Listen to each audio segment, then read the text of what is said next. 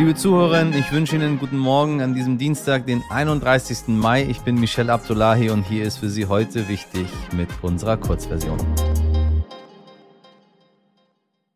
Zuerst für Sie das Wichtigste in aller Kürze.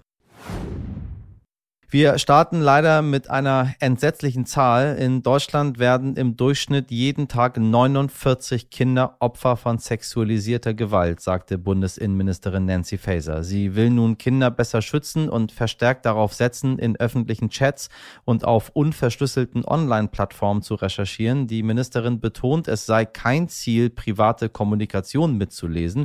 Die EU-Kommission will Menschen leichter fassen, die Fotos und Videos von missbrauchten Kindern im Netz teilen. Anbieter wie Google oder Facebook sollen deshalb verpflichtet werden, ihre Dienste mithilfe von Software nach entsprechenden Bildern zu durchsuchen.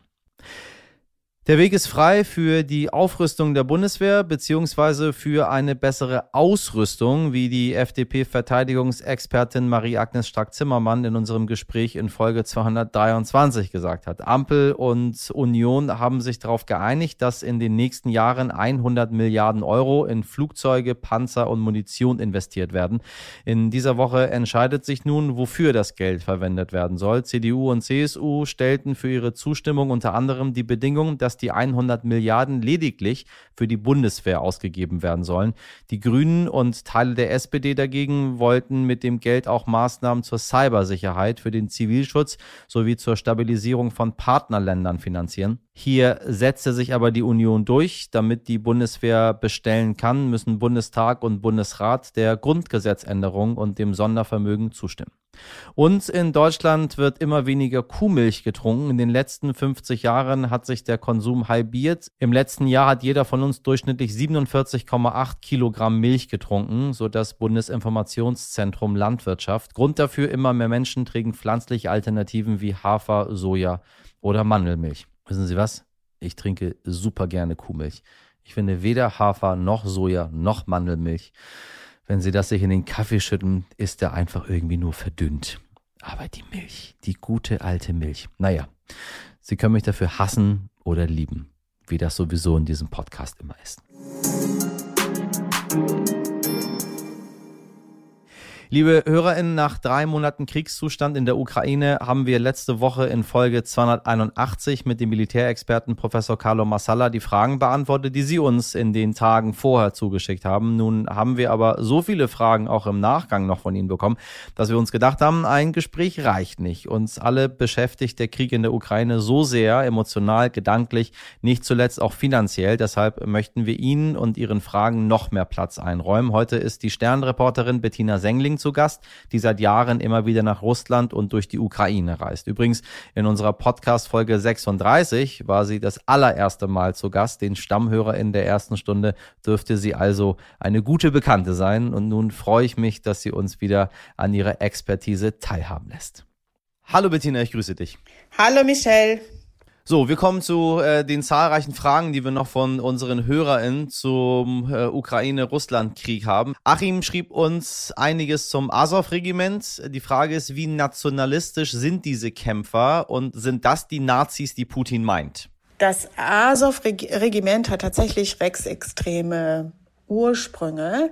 Es war 2014, als der Krieg damals ähm, ausbrach im Donetsker Gebiet und Lugansker Gebiet, war das ein, ein freiwilligen Bataillon, was gegründet worden war von Andrei Belecki, der tatsächlich rechtsextremes Gedankengut vertritt und eben von einer weißen Ukraine spricht und so weiter. Damals gab es, war ja das äh, Militär extrem abgewirtschaftet und äh, diese freiwilligen Bataillone spielten in dem Krieg eine sehr große Rolle. Danach ähm, hat die Ukraine da Ordnung gemacht, jetzt in diesen äh, Jahren, ist immerhin acht Jahre vergangen und hat diese freiwilligen Bataillone, die damals ziemlich chaotisch äh, da ähm, im Osten gekämpft haben, eingegliedert in ihre offiziellen Strukturen. Und das gilt auch für dieses Azov-Regiment. Dieser Belecki ist da längst nicht mehr Mitglied Und dieses Regiment ist auch längst nicht mehr ideologisch. Es ist entideologisiert mit der Zeit. Viele junge Leute schließen sich diesen Kämpfen, diesem Regiment ähm, jetzt an, weil es so denn, weil es so dieses Image hat, besonders hart zu sein. Ja, jetzt im Gegensatz zu der Anfangszeit 2014, 2015 vertritt es eben kein rechtsextremes Gedankengut mehr.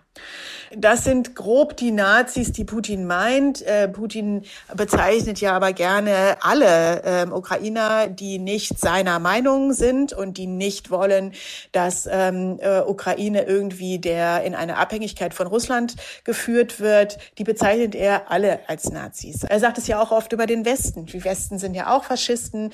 Alle Leute, die nicht mit ihm sind, sind irgendwie Faschisten. Und ähm, was die Ukraine betrifft, bedient er alte Klischees aus dem Zweiten Weltkrieg, als es tatsächlich ukrainische Bataillone gegeben hat, die im Streben ähm, für die ukrainische Unabhängigkeit damals mit den Deutschen kooperiert haben. Äh, und insofern ist das so ein ganz altes Klischee, das aber jetzt mit der heutigen Ukraine überhaupt nichts zu tun hat und ähm, einfach nur lächerlich ist, wenn er sagt, er müsse die Ukraine jetzt entnazifizieren.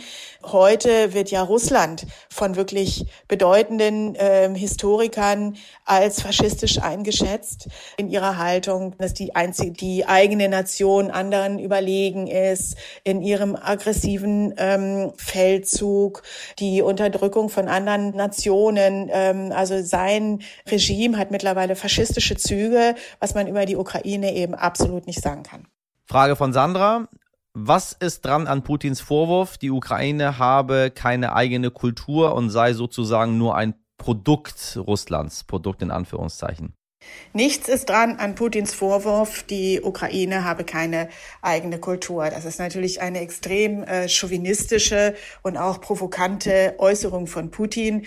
Und ich denke, hoffe oder nehme an, dass er selbst weiß, dass das nicht stimmt, denn die Ukraine hat natürlich eine ganz eigene Geschichte.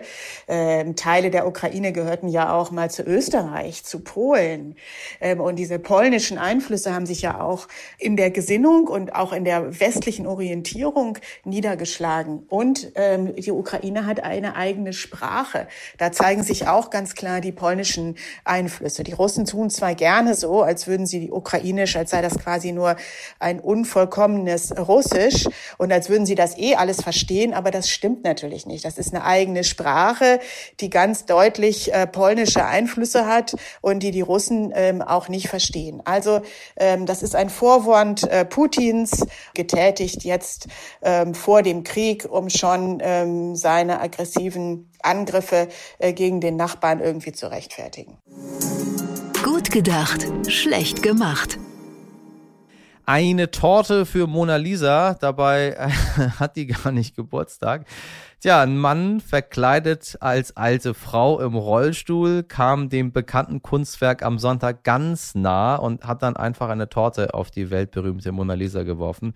Gott sei Dank ist nichts passiert. Die ist nämlich hinter dickem Panzerglas, denn auf sie wurde schon einmal geworfen. 1956 ältere Kaliber werden sich erinnern, hat ein Mann aus Bolivien das Kunstwerk mit Steinen beworfen und beschädigt.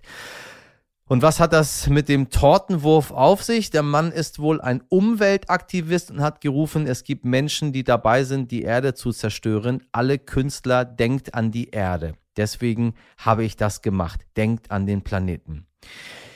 Ja, wie man das nun als Demo für Umweltschutz verstehen kann, erschließt sich mir nicht ganz. Aber hey, dem Kunstwerk ist nichts passiert. Und wenn wir jetzt alle mal wieder über Umweltschutz sprechen, dann hat sich ja vielleicht doch etwas gelohnt, was er da gemacht hat. Wobei, eigentlich nicht. Wir reden schon eine ganze Menge darüber. Wir tun nur zu wenig. Und mit wir meine ich jetzt nicht Sie und mich. Ähm, wir bemühen uns redlich, alle, aber Sie wissen, die Mechanismen müssen auch anderswo greifen. Bitte werfen Sie keine Torten auf Kunstwerke. Generell werfen Sie keine Torten. Das ist viel zu schade.